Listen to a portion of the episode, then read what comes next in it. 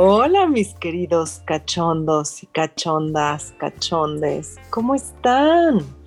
Espero que todos muy bien. Hoy tengo el honor de entrevistar a Cristal de Sade. Ella es una mujer espectacular, una mujer muy especial que nos va a contar hoy quién es ¿Y por qué es tan conocida en el calabozo? Hola, yo soy Miss Cachonda y desde este podcast te voy a llevar por el mundo de la sensualidad, la energía sexual y el erotismo como nadie te ha llevado. Miss Cachonda Podcast. Hola Cristal, ¿cómo estás? Bienvenida a este podcast cachondo. Hola, Miss Cachonda. Pues aquí muy feliz de estar contigo. Muchísimas gracias por la invitación y ya lista para platicar. Pues gracias a ti por, así que por el tiempo y el espacio, que sé que eres una mujer muy ocupada. Cuéntanos, ¿quién es Cristal de Sal? Bueno, pues yo soy una mujer mexicana de 43 eh, años que vive en Ciudad de México, pues prácticamente toda, toda mi vida he estado aquí y que eh, tengo, digamos que la peculiaridad, así lo voy a poner, de ser practicante de BDSM desde más o menos 2003, que yo supiera que existe el BDSM. ¿Vale? Porque realmente las prácticas han venido desde mucho antes, pero pues yo no sabía que eso tenía un nombre y que había un montón de personas practicándolo. Y pues hasta más o menos 2003 con la entrada de internet me, entero que esto tenía un nombre y pues bueno, ya puedo decirle, ah, pues lo que yo hago, lo que disfruto, lo que me gusta es el BDSM, ¿no? Eh, fuera de eso, pues soy una persona completamente... Eh, yo diría que común, ¿no? En el sentido de que, pues bueno, tengo un trabajo, ¿no? Soy, soy sexóloga, me dedico a dar acompañamiento terapéutico, tengo un compañero de vida con el cual estoy casada y bueno, también tengo otras vinculaciones porque también soy poliamorosa, ¿no? O no monógama, más bien.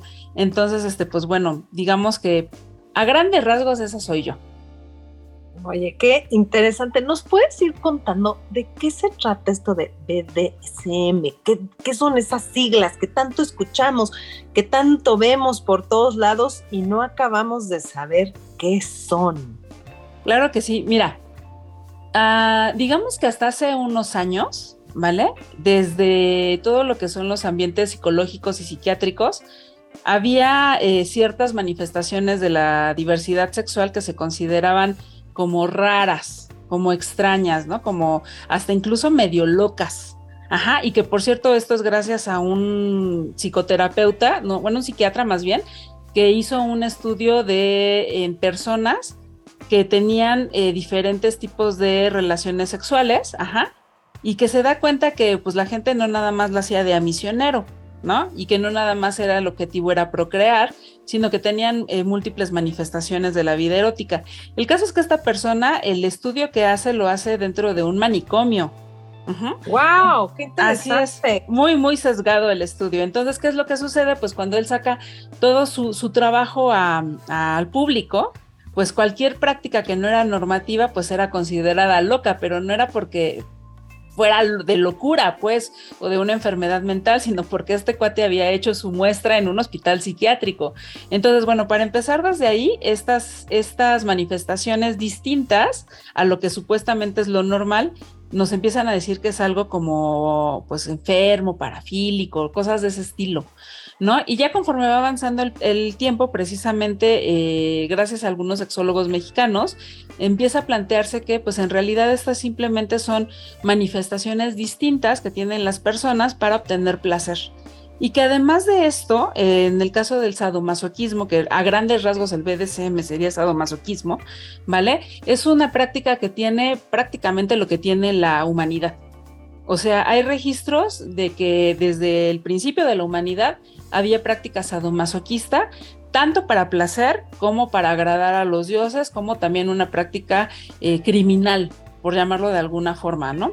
Entonces, eh, es importante saber esto porque luego la gente piensa que el BDSM, bueno, el BDSM sí es nuevo, pero la práctica del sadomasoquismo no es algo nuevo. no se inventó con 50 sombras de Grey, ¿no? O todos estos, exacto, entonces, o todos estos libros que salieron después. No, no fue por ahí simplemente, pues bueno, ha estado presentándose a lo largo de la humanidad y es más o menos hasta 1991, ajá, que con la aparición de Internet, un grupo de personas empezó a hablar sobre esto en Internet y dijeron, oye, a ver, o sea, decirle sadomasoquismo a las prácticas ya tiene una carga cultural muy negativa. Sí, la palabra, ¿no? O sea, la palabra sadomasoquista, o sea, sado y masacre, o sea, como que es una palabra que tiene una energía súper pesada, ¿no? Y que, y que regularmente está asociada a, cuestiones criminales, ¿no?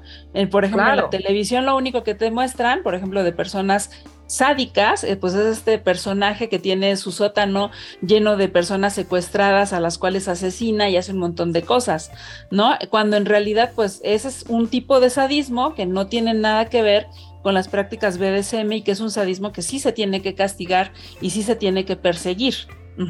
En el caso de las prácticas BDSM, pues esta gente que te decía yo hace ratito, ¿no? Decía, es que, o sea, si les seguimos diciendo sadomasoquismo, la gente nunca lo va a destigmatizar. Y además de eso, los practicantes pues siempre se van a estar sintiendo mal por practicarlo. Entonces ellos proponen estas siglas.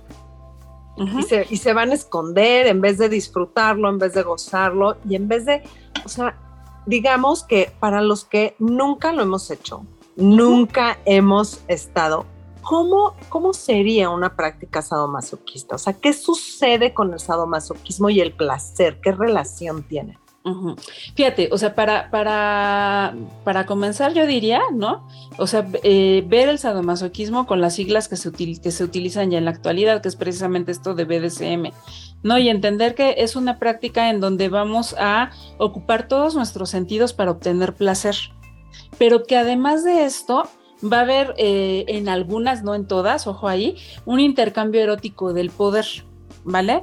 Pero cuando hablamos de poder no estamos hablando de este, de este poder en donde uno piensa que es superior al otro. Aunque pareciera en la práctica que sí es así, no, es más bien tiene que ver con un poder que crea, que crea qué, que crea eh, momentos, que crea escenas que van a causar placer en las personas que están involucradas y que sí va a haber una asignación de un rol, o sea, o más bien asumir un rol que puede ser una persona dominante puede ser una persona sumisa o puede ser una persona que a lo mejor va a estar fluyendo entre varios roles, ajá, pero que el objetivo principal de la práctica va a ser obtener placer.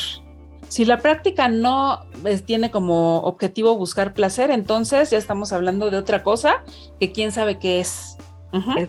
Placer y consenso, ¿no? Así es, así es. Sí, de hecho, tenemos como algunos eh, principios básicos, ¿no? Que es precisamente algo que se conoce como eh, sensato, seguro, consensuado y placentero.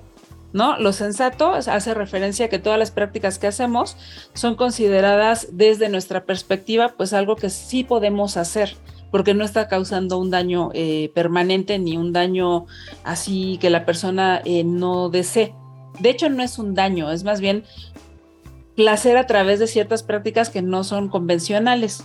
Ajá, y que además de esto se apuesta porque esta, este tipo de prácticas no incluyan ningún, este, ningún, ninguna alteración por medio de químicos, o llámese drogas, ¿no? Llámese alcohol, o sea, estas cosas que te sacan de tu estado de conciencia, porque si te sacan del estado de conciencia ya no puedes hacer consenso para empezar.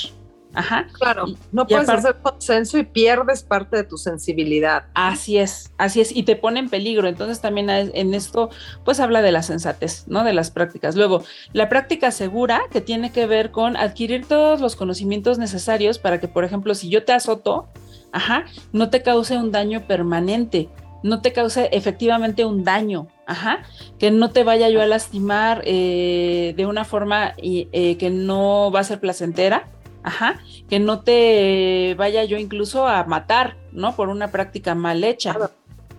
Por ejemplo, el bondage, que es precisamente la B de BDSM, tiene que ver con sujetar el cuerpo. ¿Vale? Ahorita hay una moda muy, muy fuerte de personas que les gusta hacer ataduras pero las ataduras tienen un proceso de seguridad que hay que cumplir precisamente para no provocar daños. ¿Qué daños pueden ser? Pues desde la inmovilización permanente de, un, de una parte del cuerpo por presión mal hecha, ajá, hasta la muerte. Entonces, claro, entonces sí puede, sí debe de ser, sí deben de ser prácticas que busquen la seguridad de todas las personas involucradas.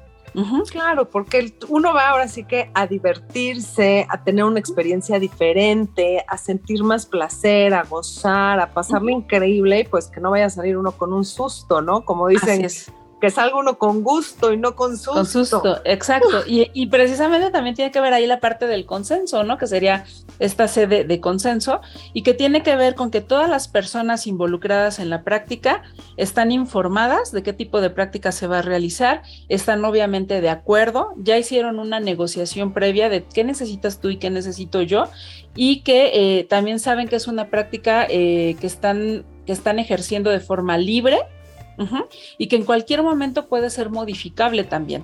Ajá, o sea, no es que yo haga un acuerdo hoy y entonces tiene que durar toda mi vida, no, a lo mejor hice el acuerdo hoy y me doy cuenta de que el acuerdo no funciona y entonces tengo que hacer la modificación.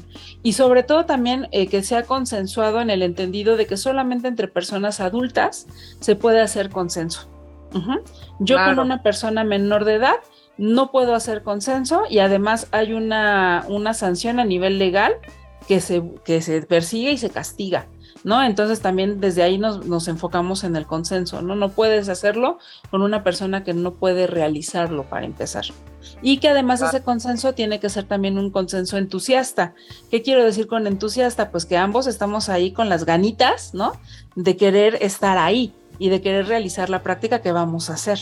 Y que todo esto y de tener la experiencia, ¿no? O sea, el decir, ok, y bueno, ok, como dices, me voy a preparar, voy a ver cómo tengo que dar el latigazo, cómo tengo que hacer el, amarre, este, si, si voy a, el, todo esto de ahorcar un poco antes del orgasmo, de asfixia y todo esto, viene dentro de esta práctica. Sí, sí es considerada práctica BDSM y de hecho la asfixia es la práctica más peligrosa que existe, ¿no? Porque precisamente la, muchas de las personas se confían de que pues ya lo hicieron una vez y entonces dicen, ah, la siguiente vez que lo hagamos va a ser exactamente igual. Y no, el cuerpo no responde igual todas las veces, va a responder de acuerdo al nivel de estrés que traigo, ¿no? Si soy persona con útero o mujer, pues de, si estoy en un momento del periodo, ¿no? Va a depender incluso hasta del calor que hace en la habitación. Entonces yo no me puedo confiar y el problema con, con asfixia es que mucha gente se confía y entonces pues llegan a, a la muerte, ¿no? Entonces por eso es la más peligrosa pero sí, sí está dentro de las prácticas. Dentro de las prácticas. Ok, ¿y qué más? Perdón, te interrumpí. Nos estabas dando todos los puntos. Sí, que es sensato seguro. Esto. Estoy extasiada de, aprender todo esto. Súper, me parece muy bien. Y te digo, es seguro, seguro, eh, sensato, seguro, consensuado y placentero, ¿no? Y pues bueno, la P ya sabemos que tiene que ver con el placer, pero ojo, aquí también es importante decir que no es un placer genitalizado.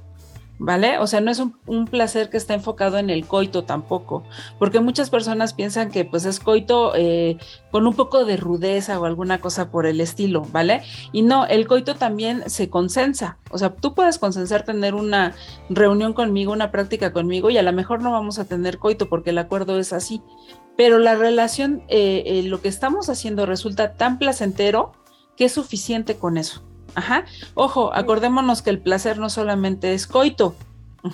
El placer, hay muchos tipos de placer, o sea, desde comer algo hasta oler algo, hasta aprender cosas, convivir con amistades, la afectividad, todo eso causa placer. Entonces, las prácticas BDSM lo que buscan es precisamente esta, esta vivencia del placer a través de distintos medios, no solamente de una penetración. Sí, pues estamos en el mismo canal porque yo siempre les digo, hay que vivir en placer, gozar desde cómo te bañas, qué crema te pones, que tu ropa, que, esté rica, que, te acomode, no que te pique, te apriete y te todo incómodo.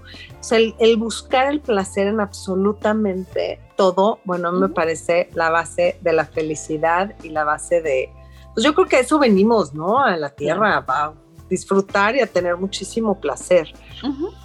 Este, ¿Cuál es la diferencia entre el bondage y el, y el shibari?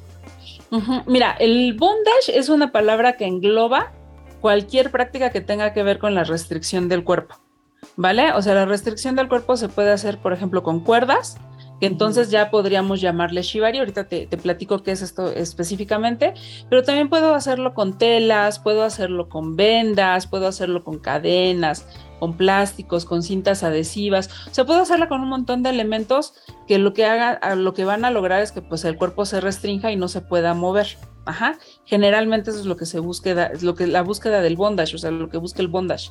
En el caso del shibari, es una práctica que está dentro del bondage, pero el shibari tiene una peculiaridad que tiene influencia japonesa. Ajá. Entonces, en Japón hay una escuela, digámoslo así, no me refiero a una escuela en, físico, sino a una forma de vivir y de ver la vida y de, bueno, de, una serie de cosas que viene eh, de muchísimo más atrás eh, con los guerreros.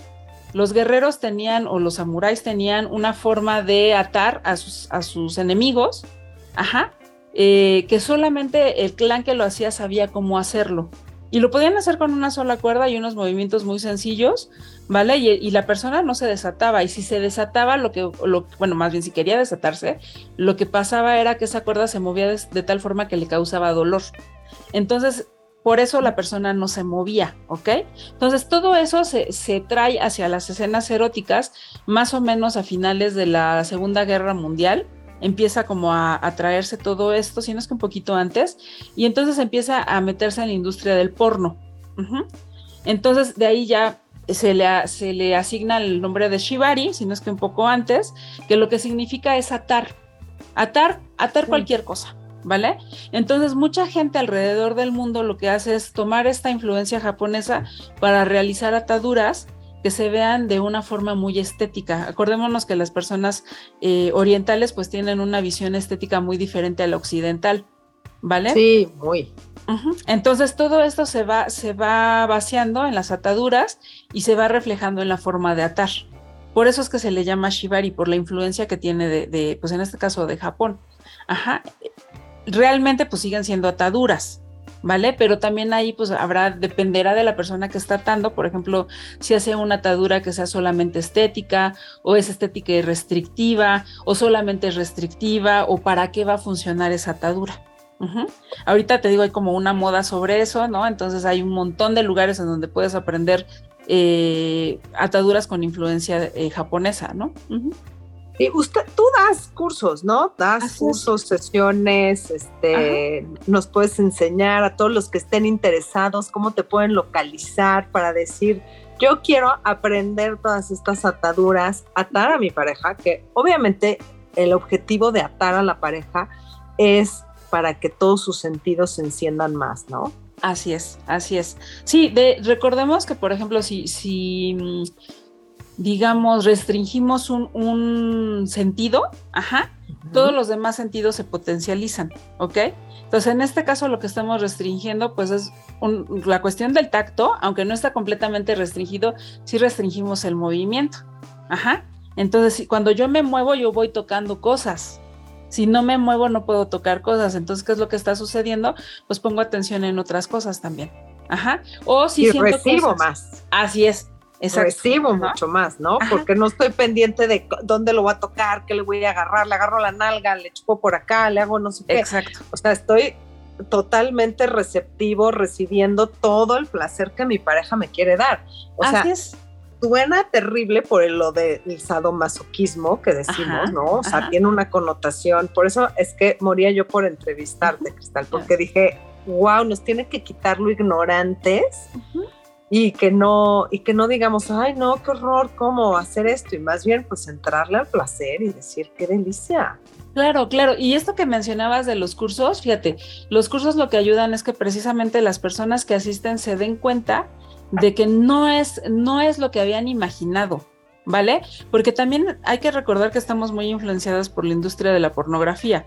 Y la pornografía lo que te va a mostrar es, es eh, lo más em, extravagante, lo más eh, escandaloso, lo, o sea, siempre se va a ir a los extremos, ¿vale? Y de una forma burda, ¿no? Además, además de eso. Entonces, cuando tú llegas a los talleres y te das cuenta de que no es eso, pues dices, oye, esto, esta práctica pues puede estar bastante rica para compartirla con mis parejas o con mi pareja. Y si vas con tu pareja, también abres el digamos que la caja de Pandora hacia el descubrimiento de otro tipo de placeres, como puede ser que te aten, ajá, y que ojo, la atadura no necesariamente tiene que ser con una cuerda, ¿vale? Ni se tiene que ver así en una posición súper incómoda. Yo puedo agarrar una corbata y atarte las manos y con eso te, te, restringo y con eso juego, ¿vale? Yo puedo torturarte, y ojo con la palabra, ¿vale? Porque tortura se oye así súper fuerte. Pero a ver, si yo te ato con una corbata y te vendo tus ojos y luego te paso una pluma, ajá, eso No, puede bueno, resultar. Cristal, Muy rato placentero. vengo, ya se me antojó. Voy a agarrar Exacto. una corbata ahorita porque qué Exacto. delicia. Y eso es hacer BDSM. Ujú, Eso es hacer BDSM. Porque yo estoy poniéndome en manos de alguien que está tomando el control sobre mí, ¿vale? Y que ya fue obviamente previamente consensuado, ¿no? También eso no- es muy importante decirlo. Entonces, ¿qué es lo que pasa? En los cursos, pues te das cuenta que puedes hacer todo eso y que además se convierte en una complicidad con tu pareja.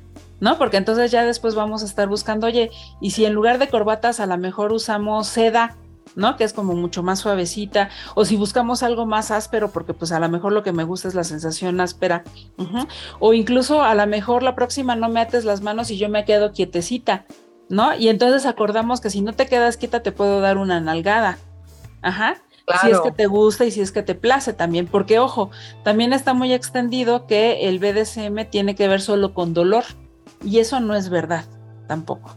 No todas las prácticas llevan dolor. Por ejemplo, eh, en mi caso, yo me considero, sí, una persona eh, que le gusta aplicar eh, dolor, o sea, sí me considero sádica sensualista, ajá, pero tengo prácticas que no tienen nada de dolor. Tengo un sumiso ya desde hace muchos años, eh, ocho años acabamos de cumplir, y con este señor, eh, por ejemplo, algo que nos gusta mucho hacer es que yo le controlo la forma de vestirse. Ujú. Wow. Y entonces, por ejemplo, en eso, ¿qué dolor hay? Nada, Nada. ni medio, pero ¿cómo, cómo te puede prender el no te puedes poner esto, no hagas aquello, te Exacto. pon, vístete así, vístese? O sea, mi sugar, la verdad es que me, me regala mucha ropa. Yo creo que la mitad de mi ropa, incluyendo los calzones y brasieres, Ajá. me los regala él y me parece lo más erótico del mundo. Así Así, es. que llegue a mi casa una caja y, y yo abrirlo y decir, esto te pones hoy. Wow. Claro, claro, claro. Y fíjate, esto, y esto se puede volver una práctica BDSM totalmente, ¿no? En nuestro caso, en de, de mi sumiso conmigo, yo lo que hago es pedirle que me mande eh, propuestas cada noche y entonces yo le decido qué, propu- qué propuesta util- utiliza, ¿vale? Pero también durante el día, o sea, si a mí se me ocurre que ya no quiero que utilice esa ropa, le puedo pedir que cambie totalmente su vestuario, eh, esté donde esté.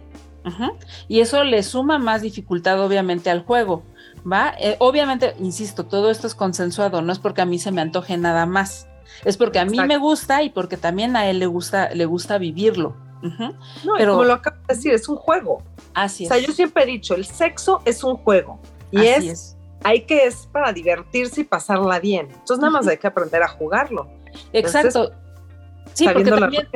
Sí, fíjate, y esto que dices del juego es bien importante también. Hay mucha gente que practica BDSM y que se siente insultado, ¿eh? Cuando le dices que es un juego. Ajá. Y yo lo que les digo es que, a ver, o sea, es que un juego no, no lo tenemos que ver solamente, pues, eh, como una cuestión eh, solamente que te causa diversión o que no es algo que, que sea formal, porque todos los juegos son muy formales, ¿sabes? O sea, para que yo pueda jugar, por ejemplo, Monopoly, hay reglas que yo tengo que seguir para que ese juego funcione y que todas las personas que estamos involucradas la pasemos bien. Si alguien falta las reglas, entonces muy probablemente alguien la va a pasar mal. Entonces, por eso también decimos nosotros dentro del BDSM que el BDSM es un juego, porque sí, sí es muy divertido, sí, sí la pasamos muy bien, pero sí hay reglas que hay que seguir. Ajá, no, No, es por, de- por decir que sea algo que no es serio, pues No, es como en un, en un juego de fútbol. así es. Hay también tarjetas amarillas, tarjetas rojas, de te pasaste, no, esto no era válido. O sea, como dices, tiene que haber reglas, tiene que haber normas pues, para poder saber qué esperar Así y es. no tener sustos, ¿no? Y que todo sea a gusto. Correcto, correcto. Sí, y eso, y eso precisamente, por ejemplo, lo vamos compartiendo desde los talleres, ¿no? En los talleres hay una serie de reglas para que las personas se sientan cómodas de estar participando eh, y de estar practicando, ¿no? Ojo, en calabozo no vamos a obligar nunca, nunca, nunca, nunca a nadie a hacer algo. dentro del taller, pues sí, la idea es que practiques y que experimentes y todo, porque por eso vas a un taller. Pero si tú en algún momento dices, no, no quiero, se te respeta tu no. Y entonces a lo mejor muy probablemente lo que te vamos a pedir es que simplemente pues eh, te sientes, ¿no? En, pues ahí en el, en el, espacio donde estemos dando el taller y que solamente observes. Y si hubiera un caso específico de una regla de que no se aceptan observadores, pues se les hacen eh, la observación desde antes, ¿no? Y entonces las personas ya saben que sí tienen que ir a practicar. Pero esto va a depender completamente del taller y obviamente también del tallerista, de quién esté dando el taller. Ok. Dime, a ver, seguro todos los podescuchas se este, están preguntando, o sea, si voy a este taller, ¿me tengo que encuerar? Esa es una pregunta bien común, ¿no? Y no, de hecho no de hecho no. O sea, nosotros, eh, hay un taller, por ejemplo, que es un taller básico eh, para personas que van iniciando, se llama taller 100% práctico de BDSM para principiantes. Y en este taller lo único que yo les pido, porque ese taller es un taller que yo facilito, es que vayan con eh, la ropa más cómoda posible y que tenga el cuerpo más expuesto posible. Ajá, o sea, me refiero a, por ejemplo, puedes llevar un short y a lo mejor un, uno de estas playeras de tirantes, porque entonces así ya tienes las piernas y los brazos descubiertos, ¿vale? ¿Por qué? Porque va a haber algunas prácticas que vamos a hacer durante el taller que pues tienen que ver con la piel, entonces no va a ser lo mismo que yo te esté pasando un elemento en la frente porque es el único lugar que tienes descubierto, ¿vale? el dedo del pie. Claro, claro, ¿no? A que si yo te puedo pasar a lo mejor en los brazos o en las piernas. Hay personas, dependiendo obviamente pues de cada quien, que sí llegan a quedarse, por ejemplo, en ropa interior o incluso en toples. Hay, hay algunas ocasiones en que han llegado a quedarse desnudes, ¿no? Pero eso va a depender mucho de la persona. Nosotros abrimos el espacio para que cada quien se sienta cómodo en cómo esté. Nunca, nunca, nunca te vamos a decir, ah, tienes que ir desnudo. A menos que, te digo, el taller especifique que sí debe de haber cierto grado de desnudez. ¿Vale? Alguna vez me pasó que dimos un taller de tortura genital masculina. Ajá. Y entonces eh, yo di por hecho, ahí fue error mío, yo di por hecho de que pues entendía que los compañeros que iban a, a, prestar sus penes y sus testículos, pues tenían que quitarse la ropa, porque si no, ¿cómo lo íbamos a hacer? Ajá. Pues, pues claro, no va a doler igual. Claro, no, y aparte no puedes hacerlo igual, o sea, yo no puedo hacer una atadura encima de un boxer porque no estoy viendo cómo está el pene, no, no estoy viendo cómo están los testículos y entonces eso pone en riesgo a la persona, ¿vale? Pero esa fue una suposición mía. Entonces cuando llegan estos compañeros al taller, pues se sacaron muchísimo de onda porque tenían que quitarse la ropa, ¿no? Entonces ya, yo aprendí que ya en estos, en este tipo de talleres en específico, pues sí tenía que poner que se requería cierto grado de desnudez para poder realizar la práctica. Entonces, pues ya la gente sabe, ¿no? Por ejemplo, en ese, en ese taller en exclusiva, que sí tiene que pues permitir la desnudez y permitir la interacción con, con área de órganos sexuales pélvicos externos, porque si no, pues ¿cómo lo hago? Ajá, y claro. no yo, lo hace las personas con las que estén interactuando. Y, tú dime, a ese taller, por ejemplo, o sea, van en parejas, van en tríos, va o se escribe, se inscribe uno solito, o sea, ¿cómo, es que se inscriben? Pueden ser varias, todas las opciones que tú acabas de mencionar son bienvenidas, ¿no? O sea, puede haber personas que se inscriben en solitario. En este caso, en ese taller que yo te decía, era un taller que, que estábamos trabajando desde la dominación femenina. Entonces, en este caso, las mujeres eran dominas. Entonces, pues había quien no tuviera, había quien no tenía pareja, ¿vale? Que no tenía un sumiso para practicar. Entonces, yo lo que hice fue abrir este, esta convocatoria a hombres sumisos, que también no tuvieran pareja. Entonces llegaban y pues lo único que hacíamos era emparejar ahí, eh, pues ahora sí que al azar, ¿vale? Con quien te tocara. ¿No? Y ya si tú querías después hacer como un cambio de, compañero de juego, pues en ese momento se, dialogaba y se podía realizar. Pero también en ese taller hubo parejas, ¿no? Parejas en donde ella era la dominante, él era el, sumiso, y pues llegaban y ya había más, eh, pues más grado de intimidad y de interacción también, ¿no? Pero regularmente, déjame te platico que la gente sí entra en, confianza muy rápido, porque eh, procuramos que el espacio sea sumamente seguro y sumamente respetuoso. ¿No? Entonces eso creo que se ha reflejado en, eh, pues en, los talleres y las personas tienden a otorgarnos su confianza y saben que en el momento que no se sientan cómodos pueden decir que no o si a alguien les falta el respeto, pues nos dicen a nosotros y pues automáticamente esa persona sí es expulsada de calabozo, ¿eh? o sea, nosotros no nos vamos a con medias tintas, ¿no? En, cuestión de, de, faltas de respeto o de acosos o de estas cosas que pues ya sabemos que mucha gente hace. Sí, que se dan, que nada más dicen, ay, la palabra sexo y corren creyendo que van a estar como, ¿cómo se llama? Como perros en brama, digo yo, ¿no? Así, que andan con esa energía de... oye, no, espérate, esto no se trata de esto, esto se trata de aprender, de, de tener más placer, de abrir la puerta, una puerta distinta al placer. Así es, así es. Sí, justo así. Entonces te digo, pues la gente regularmente eh, está en ese mood, ¿no? Y, pues bueno, se pueden lograr talleres de, pues sí, de muchísimo placer y aprendizaje sobre todo, ¿no? Y la gente pues se va a llevar obviamente ideas para que puedan realizarlas en casa, porque la idea es que todo lo que aprenden con nosotros en, en Calabozo, pues lo puedan practicar en casa. ¿Vale? Y cuando no se puede practicar en casa regularmente es porque el juguete, ¿no? O no se puede conseguir fácil en México, Ajá. O si requiere, requiere, de ciertos aditamentos que pues a lo mejor no va a ser tan sencillo poner en mi casa, pero que en el grupo sí se pueden hacer o en las fiestas también, porque también hacemos fiestas. Wow, cuéntanos más. ¿Dónde está el calabozo? ¿Cómo podemos contactarlos? ¿Cómo nos podemos inscribir a los cursos? ¿Se pueden hacer fiestas privadas, fiestas públicas? ¿Cómo es este show? Mira, el eh, calabozo tiene su página de internet, que es calabozo.com.mx, pero regularmente nos movemos más por redes sociales. ¿No? Entonces tenemos nuestra página en Facebook y tenemos también un grupo en Facebook. Si ustedes le ponen Calabozo MX o Calabozo México, les va a aparecer, ¿vale? Entonces a través de, estas redes sociales publicamos las convocatorias para los talleres. Entonces, si tú quieres ir a un taller, pues lo único que tienes que hacer es mandarnos un inbox con tu comprobante de, de la aportación que se necesita pues, para dar el taller ¿vale? Y no es beneficencia. Exactamente, ¿no? La gasolina cuesta, el tiempo cuesta, los conocimientos la renta, la luz, las amarres, todo, todo. todo cuesta. Entonces, este, pues bueno, haces tu pago y pues ya lo único que haces es presentarte. El calabozo como tal hasta este momento no tiene un lugar físico. Eso es muy curioso, ¿vale? O sea, nosotros lo que hacemos es eh, rentamos espacios en dos lugares principalmente. Uno es eh, un foro cultural que está ahí por la calle de Colima, ahí en la colonia Roma, que se llama eh, Centro Cultural de la Diversidad o Centro de la Diversidad Cultural, siempre se me va el orden, pero bueno, ahí lo van a encontrar, Colima 267. Entonces, este lugar es un foro abierto hay galería, hay teatro, hay cafetería, ¿no? Puedes entrar y salir todo el tiempo y nosotros solamente estamos en uno de los salones que nos rentan, en el espacio de tiempo, pues que rentamos el espacio para el taller. O sea, si tú vas entre semana y preguntas por calabozo, te van a decir, ah, pues viene hasta el sábado, ¿no? A lo mejor. Ok. El otro foro que, también nos abre sus puertas es una librería que está en la zona rosa, que se llama Voces, eh, Somos Voces, que está en la calle de Niza.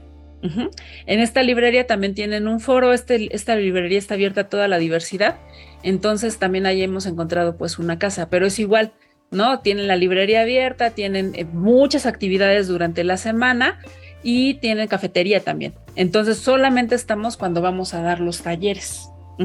Ok. Y en el caso de las fiestas, por ejemplo, hay, si hay fiestas privadas que cuando se convoca, pues se da un lugar en específico que es otro, otro, otro lugar, ¿vale? y que eh, pues solamente se le da a las personas que van a asistir a la fiesta. Cuando son fiestas públicas, y públicas lo pongo entre comillas porque la realidad es que pues es pura gente que va conociendo el espacio, ajá, si abrimos la convocatoria, entonces pues puede ir prácticamente cualquier persona interesada en el tema. El lugar que eh, rentamos está sobre la calle de Nuevo León, ahí en la Condesa, pero no es eh, a puerta abierta. ¿no? No es, por ejemplo, como un club swinger en donde sí a lo mejor llegas, ¿no? Sin, sin reservación. No, acá no. Acá abrimos nosotros la convocatoria como con un mes y medio de anticipación con diferentes costos de acceso, obviamente mientras más cerca de la fiesta es más caro. Y pues ya una vez que tú realizas tu pago, nosotros te mandamos la dirección completa, obviamente el reglamento que tenemos interno, también te enviamos unas responsivas en donde prácticamente lo que dices es que tú sabes a qué vas, ¿no? O sea, que sabes que el, lugar tiene actividades de este tipo, que no estás siendo obligada a ir, ¿no? Que lo haces con gusto, etcétera, etcétera, etcétera. Que eres mayor de edad, que te vas a cuidar, etcétera. Así es. O sea, asumo que pues también el usar condón y ese tipo de cosas pues es obligatorio, ¿no? Mira, los condones se los ponemos. Ajá. O sea, nosotros les ponemos ahí los condones en el área de juego ¿vale? Y tanto como obligatorio, pues no, porque yo no puedo llegar y ponerte el condón a fuerza. Claro. Ajá. O, me lo pones y me lo quito. Además, ¿no? Entonces, más bien ahí apelamos a que son adultos responsables y como adultos responsables, pues se van a cuidar.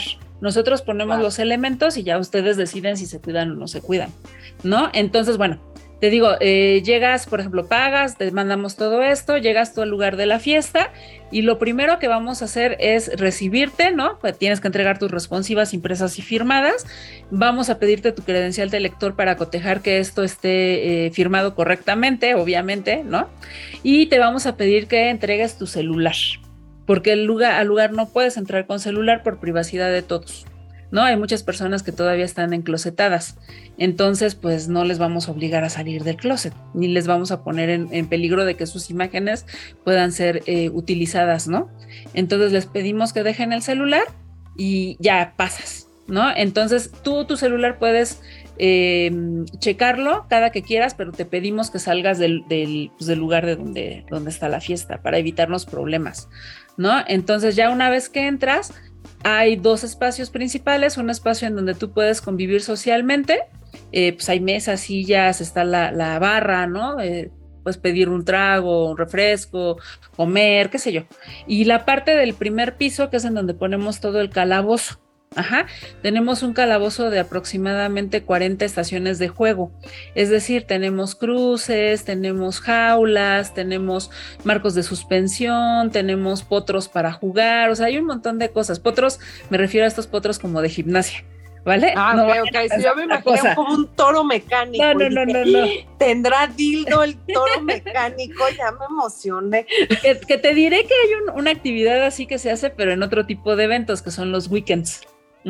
Ay, esos cómo son, esos cómo son. Los weekends duran, eh, son tres, bueno, viernes, sábado y domingo. Es para grupo cerrado, eh, son aproximadamente 24 lugares, se hace en una casa que está en Temisco y lo que son son 24, bueno, no, más de 24 horas de BDSM, de puro BDSM, ¿no? Entonces tú entras a la casa y desde que entras, pues ya puedes entrar prácticamente en rol y hacer las prácticas, obviamente, que, pues están permitidas hacer en, el lugar, ¿no? Eh, habrá algunas que no se puede por cuestiones de higiene, ajá, pero la mayoría sí se puede hacer.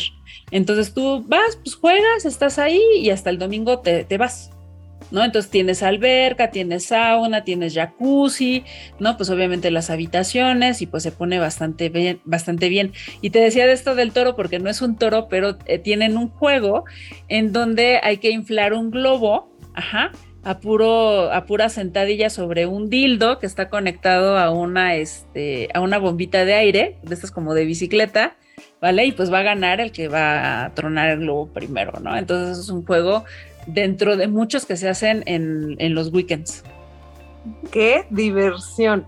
Y dime, para ir a estos, hay que ir con pareja, se puede ir solo, ustedes van armando las parejas o triadas. En el caso de los weekends, eh, bueno, tanto los weekends como las fiestas se puede ir solo.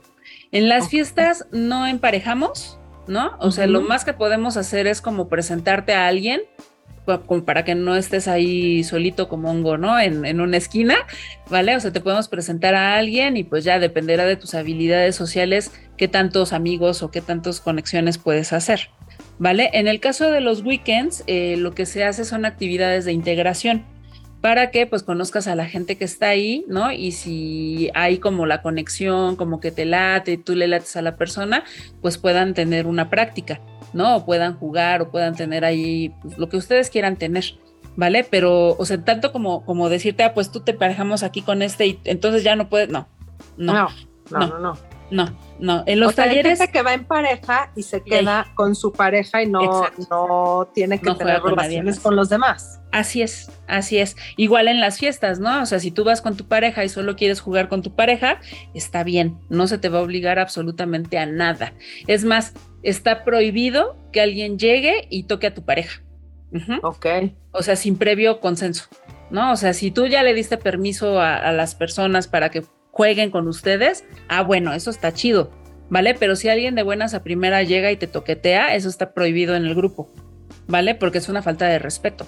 Entonces, no, no, te- no te puedo tocar, ¿va? Si Claro, te pido que- permiso y me dices que sí, pues órale. Sí, o sea, me encanta porque siento que abren una puerta a mucha gente que no tiene pareja, que sí quiere experimentar, pero dice, pero ¿cómo? Pero sí quiero sentir placer, pero no tengo pareja, pero y creo que hasta debe de haber muchas historias románticas en el Sí. calabozo. Sí, sí, de hecho ya pues hay muchas parejitas pues que se han casado, ¿no?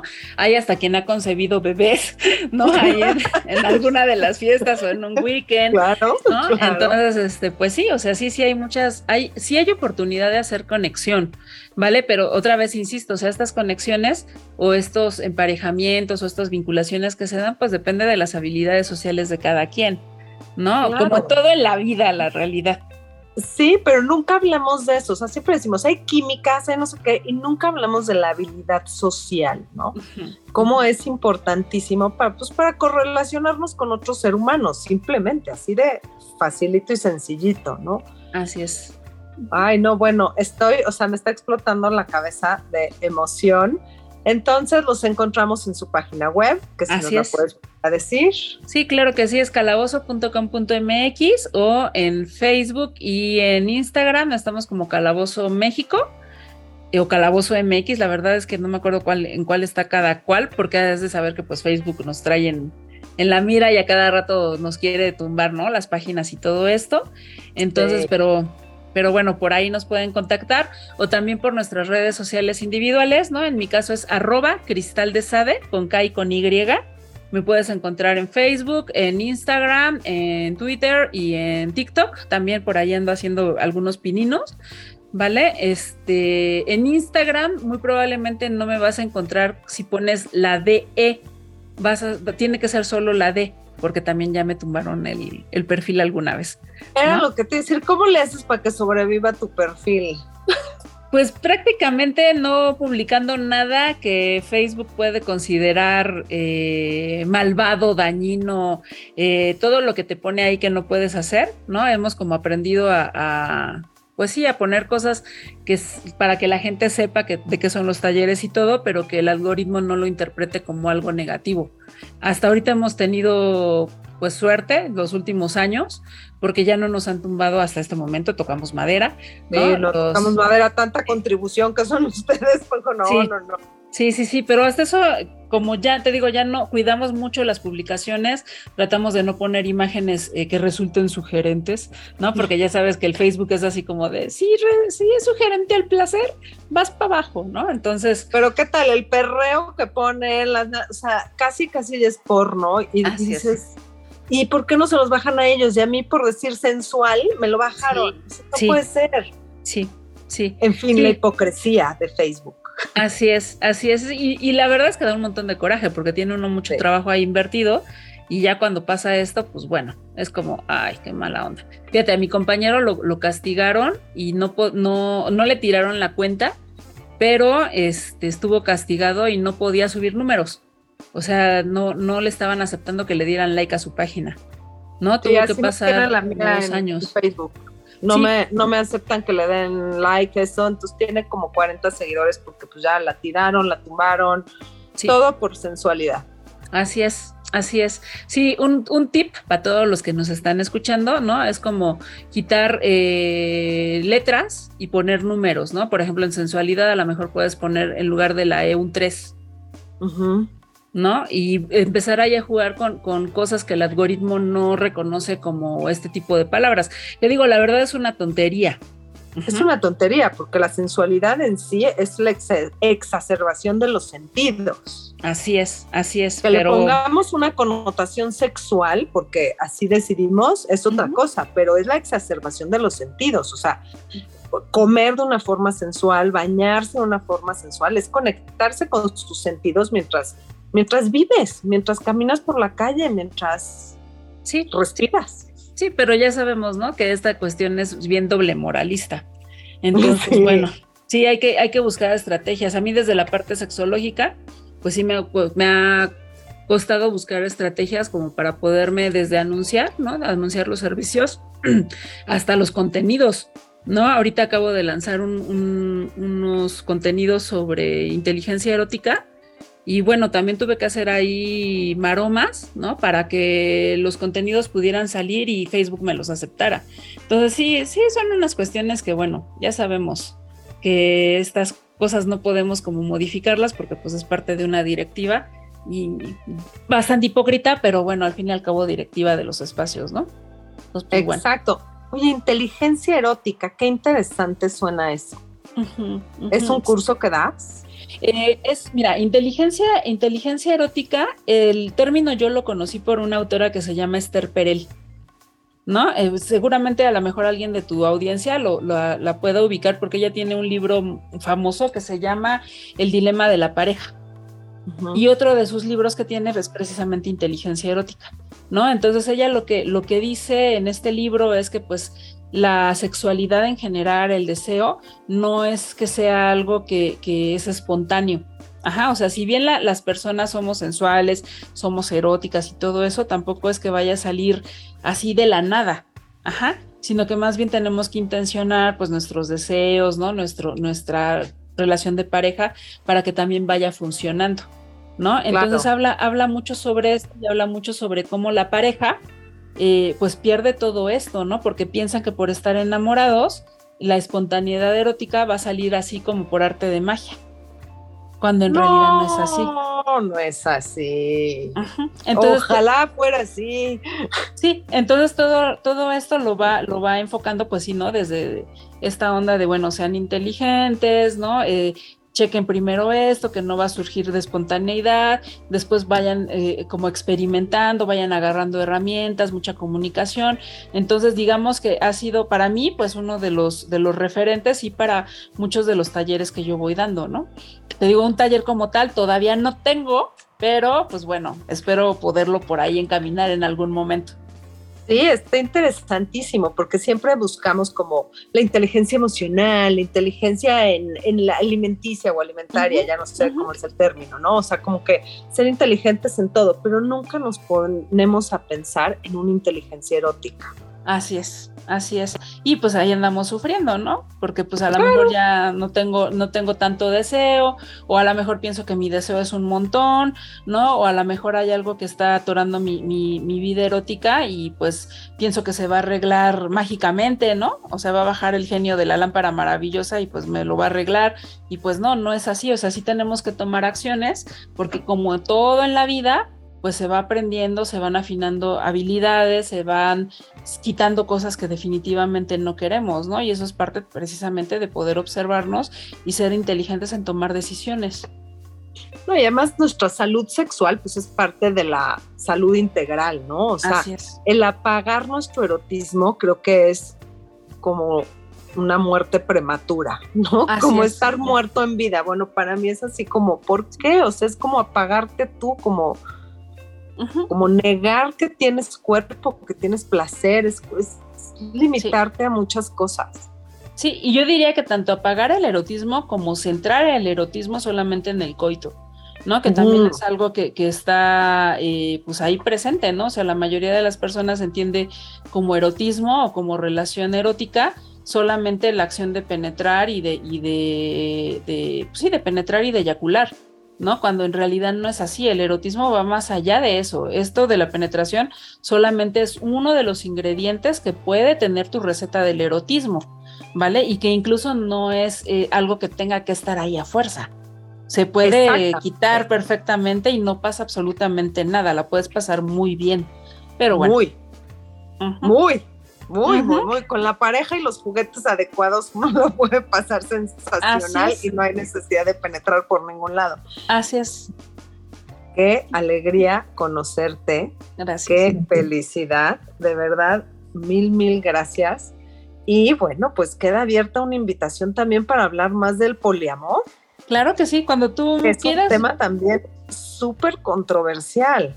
Sí, Sí, y además es un tema que también se pareciera que se está poniendo de moda, ¿no? Porque pues ya nos lo están enseñando en, en series, ¿no? En películas, en todo, entonces parece que la gente está así como, sí, sí, todos vamos a ser poliamorosos, pero no es tan sencillo, ¿no? No es tan sencillo, no es miel sobre hojuelas, no es que la vida se te va a arreglar, o sea, no, para nada, ¿no? Ah, tiene, tiene uno que meterle mucho trabajo eh, propio y mucho trabajo con, la, con las vinculaciones que también creamos, ¿no? Y también muy importante decir, pues esto, ¿no? De que el poliamor no nada más son vinculaciones donde hay dos mujeres y un hombre, como nos lo están metiendo en la televisión. No, hay muchas formas de estructura de, de poliamor y de no monogamias, ¿no? Que también eso es otro término que es importante también empezar a pues a poner ahí, porque no todo es poliamor, no todas las personas no monógamas eh, nos vamos a identificar como poliamorosas, pero eso ya es otro tema. Uy, un tema largo y tendido. No, hombre, Cristal de Sade, no te, o sea, ahorita que colguemos esta llamada, lo vamos a poner fecha porque está espectacular este tema y creo que de verdad ayudas a muchísima gente que, que escucha el podcast y que salimos de la oscuridad, ¿no? O sea, información es poder y bueno. Así es. Sí. Qué mejor que tener el poder de tu placer. Sí, mientras más información tenemos, mejor decisiones tomamos. Claro, así no hay que chuchita la bolsearon, como dicen por ahí, ¿no? Como decía mi abuelita. Entonces, correcto. Así no hay, no hay de que chuchita la bolsearon. Tú ya tienes toda la información, toda la información que nos acaba de dar Cristal de Sade todo eso pónganlo en práctica, vayan a sus talleres, asistan al calabozo, investiguen, no se queden nada más con esta información así como de, ah, sí, escuché la receta y nunca la hice. Háganla, háganla, vayan, visiten, exploren. solo pueden pasar dos cosas, que te guste o que no te guste. ¿No? Y si te gusta, un harto placer eh, garantizado está ahí. Exacto, y si no te gusta, dices, bueno, ok, no me gustó. Así es. Y ya. o sea, no es. como que te vas a sacar traumado de por vida, para nada.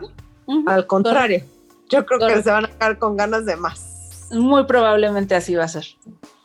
Muy probablemente. sí. Pues muchísimas gracias por tu tiempo, muchas gracias por estar aquí, por acompañar aquí a mis cachondos, cachondas y cachondes, por ilustrarnos en este tema tan, tan importante.